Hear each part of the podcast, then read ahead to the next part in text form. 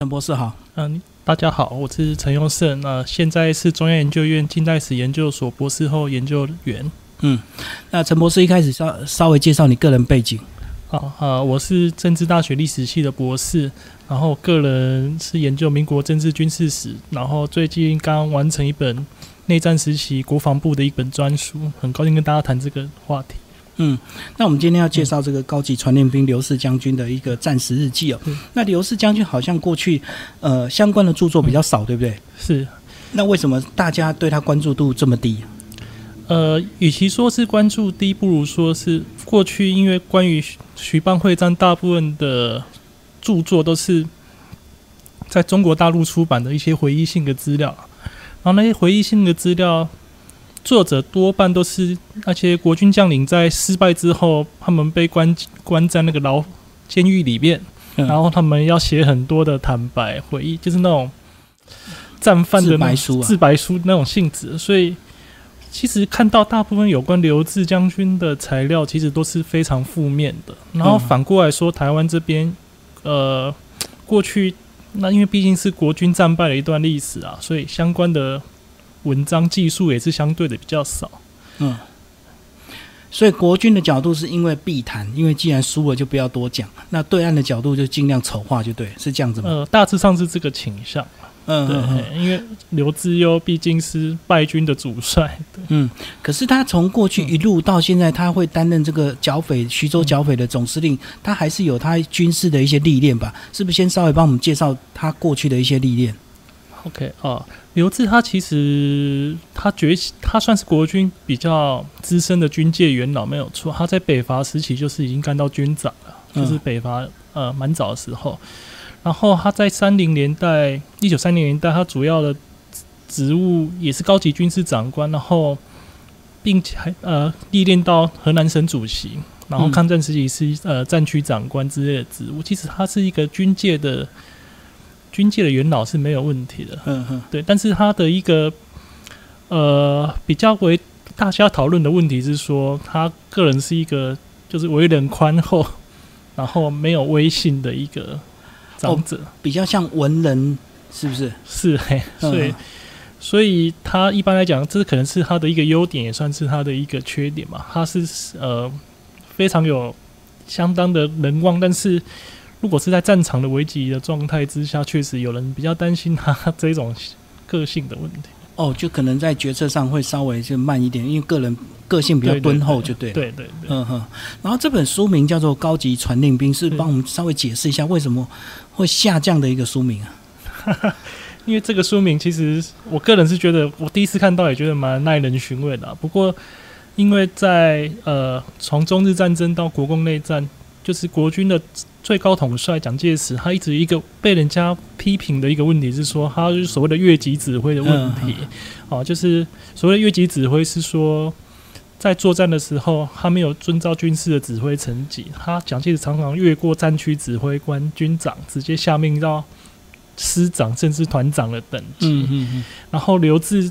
其实非常多国军将领对这个现状是不满的。刘志先生的公子用这种书名来表达这个，对对对，所以要跟先跟我们讲一下这本书的这个编者是他的第四个小孩，对，哦哦对对，所以他用这个高级传令兵，就是迫于当时他的现状是有点无奈，就对，对，因为其实这种问题是蛮普遍的一个情况。嗯嗯，那徐蚌会战好像是我们国共内战一个非常大的一个战役，也是很关键性，对不对？那是不是先把那个时空背景先稍微讲一下徐蚌会战？它大概是呃。在一九四八年开始吗？对，大概在一九四八年十月开始。其实，呃，一般我们看国共内战会分几个阶段啊，哈，就是初期是国军占优势，嗯，然后徐蚌会战爆发的时候，已经算是国军算是已经渐渐走下坡，但是当时国军的力量虽然走下坡，但是还有希望，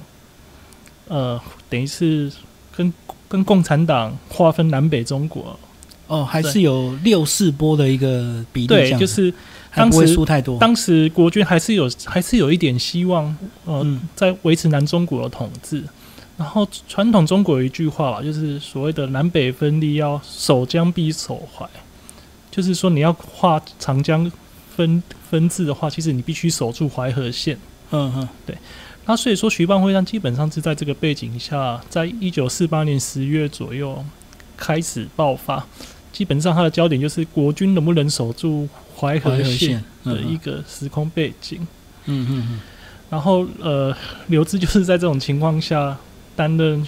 呃徐州剿匪总司令。嗯。可是当时徐蚌会战双方的人数还不会悬殊太大嘛？五十万对六十万这样子。呃，对，这个就是涉及到蛮蛮多方面一个问题啊，就是，呃，当时国军他虽然说是他有相对的优势，但是他在战场的局部上是未必有一个很明显的优势。就是举例来说，如果当时国军能够及早确定一些战略，像徐州要不要撤守，要不要及早退守到淮河线。嗯，对，就是一些战略的部署，他们其实一直是举棋不定的状况。所以说这本书它里面就提到一个蛮耐人寻味的问题，就是刘志他在日记里面一直抱怨说国防部当时的战略举棋不定。嗯嗯嗯，对，所以说，呃。在这种情况之下，国军它的优势是一点一滴的被流失啊，流失掉。嗯，所以这本书是不是也是在为我们的刘氏将军做一些算是平反嘛？因为过去或许对对大家对他误解太多或成见太多这样，所以透过他真实的日记，其实当初或许很多状况他是迫于无奈。对，但是如果说与其说是为他平反，不如说是因另外一个角度好了啊，因为日记是当时。当时写的一个材料，而不是后世去杜胜利者对去杜撰，或者是说有时候不一定是杜撰，有时候杜撰的情况非常多，但是有时候是你用事后的事后孔明、事后诸葛去去讲当初如果怎么样就怎么样。所以说，你从这个日记，你其实可以看到，在那个时间点下，国军那些高级决策者，他们在怎么样一个混乱的，或是说一个。举棋不定或者一个困难的情况下的一些心境的状态，从这本书可以很好的体现出来。嗯，所以它记录非常真实，对不对？包括这个，我看了这本书才发现，其实当初的一些不管是邀约或饭局或者是会谈，其实还很多哦，都被他记录非常详细。是是，嗯。不过这本书，它我觉得我是蛮推荐说，除了说看它里面的一些行程的记载之外。其实蛮可以看他，因为他每一个日记都有一个反省录，就是上周或上个月对对对，然后你可以看到他对当时的一些问题的一些思考的一些评价，哈，就延续刚才说的，因为这种东西几十年后你在回忆性的文章写，那完全会变成另外一个样子。是是是是是，所以他这本日记主要是记录那七个月，对不对？从接这个徐州剿匪总司令一直到这个下台这样子。对，嗯，一般来讲，我们看历史人物日记有非常多种啦。就是有些人写日记是摆明就是要给人家出版的，最有名的就像胡适日记，就故意写给人家看。但是刘志这个日记，在我看来，它值得一看的点就是它不是预先要出版的样子。嗯，你可以看到里面对非常多人的抱怨，非常多事情是对他蛮啊，我觉得应该是对蛮接近当时他的一个心境状态，所以蛮推荐。嗯，所以这本日记其实也整理蛮久，对不对？是不是跟我们讲一下这本日记整理过程？因为在书里也有讲到，其实他们是先从这个小孩收藏很多年嘛。是。那因为过去是用这个毛笔写，然后很很混乱又被虫咬，所以出版的非常辛苦。这样。是因为其实，呃，这个日记它原呃原始状就像刚才您讲，就是它是一个手写稿的状态，不好阅读，然后。后来这个手写稿是捐给中央研究院近代史研究所，在他档案馆对馆藏。可是这样的一个问题就是说，呃，手写稿本来就已经很难阅读了，然后又放在一个学术单位里面，真的，当然它的保存状态是非常的好，但是其实这样子，呃，一般读者是不太有机会接触到。对对。然后现在修威就是这样把它打字整理出版，然后呃。放上一些必要的注解，我相信这样子的可读性确实高很多。所以这本书是不是也蛮适合这个对近代史一些国共内政有兴趣的读者来读？因为确实过去很多资料都少了留置这一块，对对不对？因为大家对他这个，因为既然输了，大家就不想讨论他这样子。对，因为呃，过去国共内战的资料多半都是他啊，就留置这个角色来讲，都是他人的材料嘛，就是像刚才提到的那些在。大陆服服刑的那些，对，嗯呃，共产党人或者是在大陆服刑的前国军高级将领，他们的的那种自白或是筹划的东西，那刘志本人讲出来的材料其实是很少。呃，以前有一个他自己出的一个回忆录，但是那个篇幅比较少一点比较。少，然后很多关键问题大家觉得好像隔靴搔痒，嗯嗯，所以现在有这个日记出来，其实是蛮令人高兴的一件事情。嗯嗯，所以可以大家对这个徐蚌会战有更深入一层的一个认识，就对。是，嗯嗯嗯，然后这个到底这整个事情的一个关键，到底有没有一个比较具体，说到底是哪一次的决策失误造成我们这个造成今天的一个这样结果？过去你们一直在很多人在研究这个徐蚌会战嘛，我觉得呃，它就军事的部署来讲，它变动很快。其其实要谈可以，问题可能相对复杂，但是我可以举个例子来讲好了。呃，光是徐州这个会战的呃那个战区指挥者就是一波三折，哦，一开始他不一波三折是他嘛哦，这个可以回溯到大概一九四八年的四月、五月的时候，啊，那这个是牵扯到另外一段有名的故事，就是蒋介石跟白崇禧嗯嗯的那个纷争。哦，好像大家首推是他，是不是？对，一开始一开始的呃，国民党政府内部高层很多人是主张用白崇禧，然后统一指挥从武汉到徐州的整个华中地区的一个对共作战。嗯嗯这是到一九四八年四月、五月的时候，然后蒋介石不接受，蒋介石就把呃武汉就呃就是湖南、湖北这个地区跟徐州这个地区分成两个剿匪总部。嗯嗯那为什么蒋介石跟白崇禧会出现这个争执？这个就是一段耐人寻味的故事，就是蒋介石跟桂系的恩恩怨怨嘛，从从长期的恩怨对长期的恩怨。那这个问题跟这本书的关系在哪里呢？这个问题后来勉强解决之后，就是蒋介石他设立两个剿总，一个是华中剿总，就是总司令是白崇禧；嗯嗯另外一个就是徐州剿总，总司令就是这本书的主角刘志。然后这个事情大概勉强解决之后，一直到刚才讲是一九四八年四月、五月，对，然后一直到一九四八年九月、十月，就是徐蚌会战快爆发的时候，那时候，呃，国民党政府他在部署整个会战的时候，又在考虑设法要再由白崇禧来统一指挥整个包含从徐州一直到湖北、河南的这个整个战区。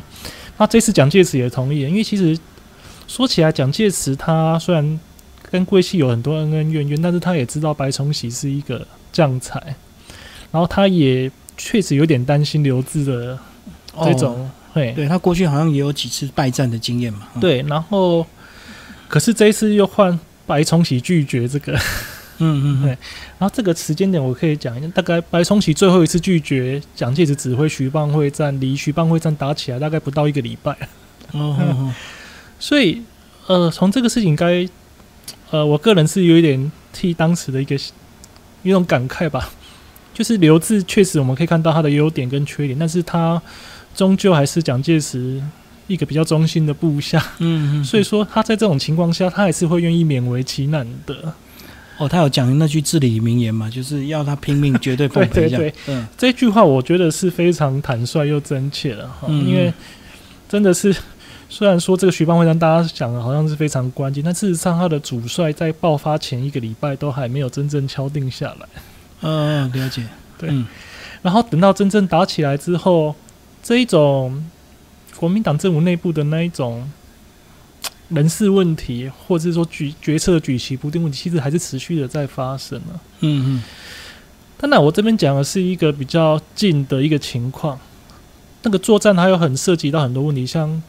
国共军队它那个后勤补给的能力不同，行动力不同，所以刘志在这本书里面也抱怨说，他里面抱怨说，哎，国防部战略举棋不定，然后他又举，他又批评说，高级将领平常不练兵不怎么样，嗯嗯，因为刺行它有一个长音近音啊，对。对，嘿，然后这个，我想可以用这个角度去慢慢去谈很多事情。嗯嗯嗯，所以确实当初有他的一个状况，并不是完全他个人的无能，就对，因为其实好像历史对他评价都很负面哈。是啊，但是我觉得刘志这个人，他的一个除了刚才讲到的，他的个性是比较温厚之外，他确实真的是一个比较中呃中对整个用当时的话讲，就是对党、对国、对党国忠心比较忠心耿耿的人。嗯嗯呃，我就想到每次现在的政党每次气势低的时候，总是大家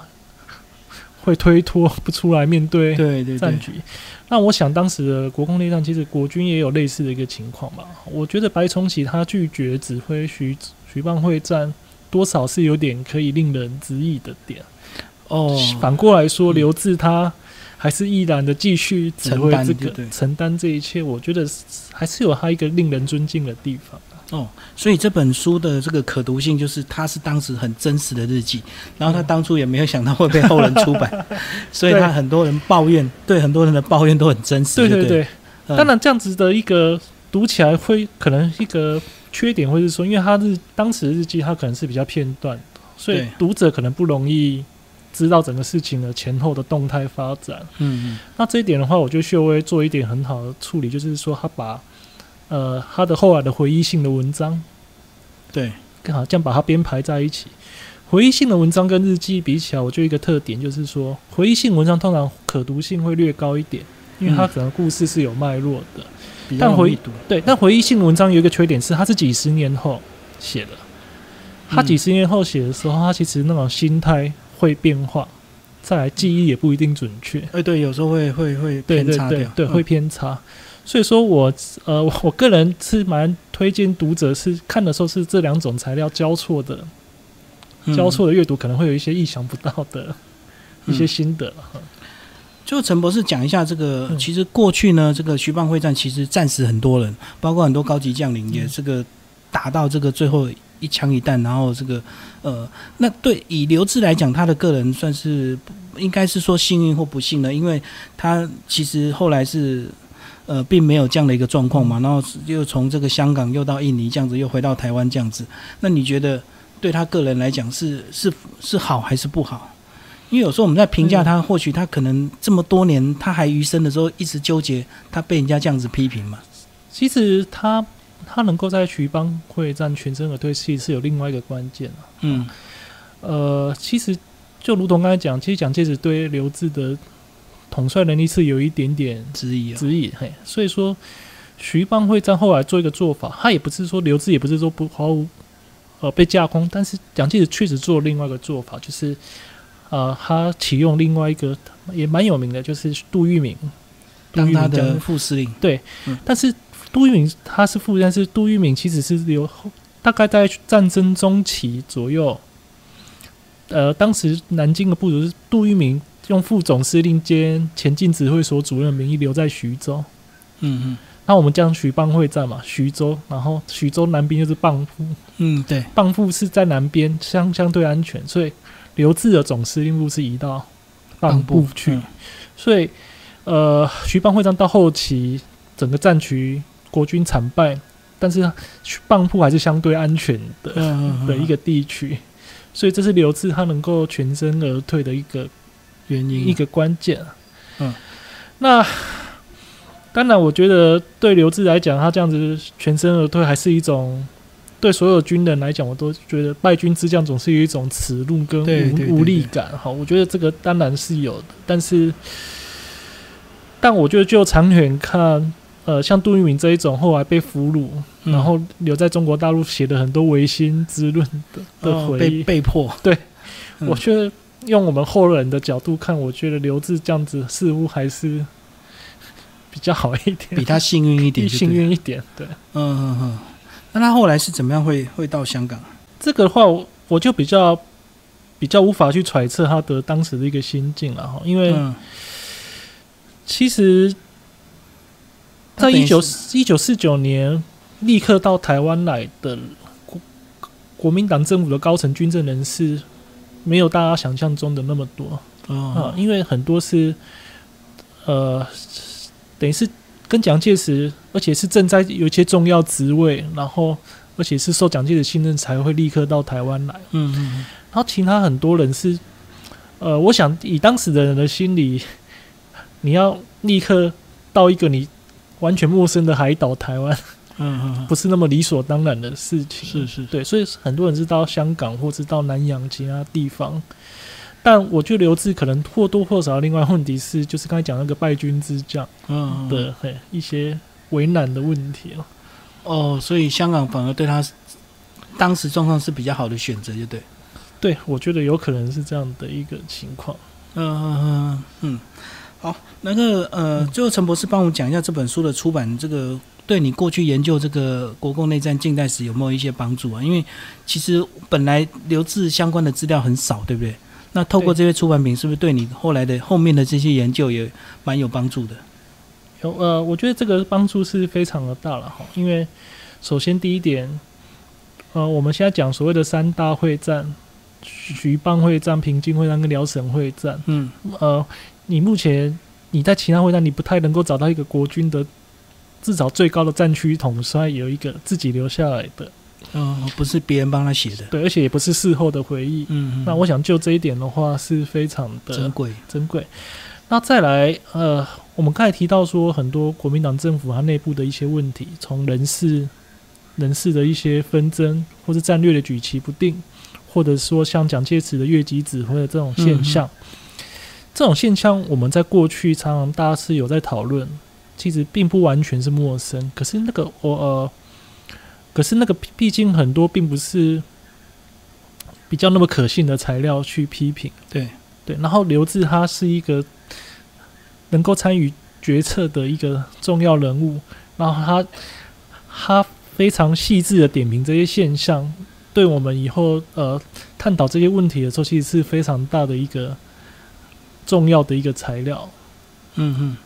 因为就像越级指挥，我们看一个战区指挥官都讲这样的话，我们就可以去体会到这是一个非常严重的问题。对他这么高阶都还被越级啊！对，就这本书，你有没有想要特别推荐的一些读者群？呃，首先，当然，我觉得做。做民国史，特别是国共内战史的人，呃，真的是一定要读一下。嗯嗯，毕竟，呃，虽然说国共内战是一个对我们现在影响很大，但其实它是一个就学术上来讲，它还是一个研究相对比较慢起步的一个领域啊，因为它时代近，然后就涉及到很多敏感的问题。哦，对，所以不容不好研究，不好研究，因为当事人都在。对，现在。现在国共内战的这一段历史是渐渐到研究时机成熟的阶段，因为材料材料不断的出来，然后言论的限制也消失，度对，嗯，然后呃，我想留置这本日记就是材料浮现出来的一个重大里程。碑，嗯，对，然后再来，我觉得对呃对那些民国时代的掌故 那些有兴趣的一般性的读者，我也是蛮。蛮推荐去看这本书的，啊，因为，呃，我觉得说，毕竟很多那种掌故故事，它毕竟是事后杜撰出来的东西。那你看刘志当时在那个时空，他写的这些点评的人物，我觉得个人是觉得非常有意思的一个。嗯，那我相信这本日记的出版，应该对他的这个后面的这个家人也有一些帮助，对不对？至少有一些具体能够反驳人家的东西，说当时确实有有一些我们无法想象的一个状况，这样。是啊，是啊，就呃，其实我其实是我个人作为一个历史研究者一个小小的愿望啦，就是说这些呃一些重大军政人物的家属能够 嗯嗯能够像刘志的后人一样，这样把他们的一些史料给捐出来，好，因为。呃，其实我觉得所有的历史人物，他总是涉及到很多的功功过过的事情啊。那个你也难免说会有一些正面或负面的看法。那我我想那些东西都是难免，但是你一旦用事事情当事者本身的材料出来现身说法，哦，那个那个整个情况其实是完全不一样的。哦，就不用太担心所谓后大家看的一些功过问题，就对。是啊，那个其实就像刘志日记这个例子来讲好了，哦，我们看到刘志他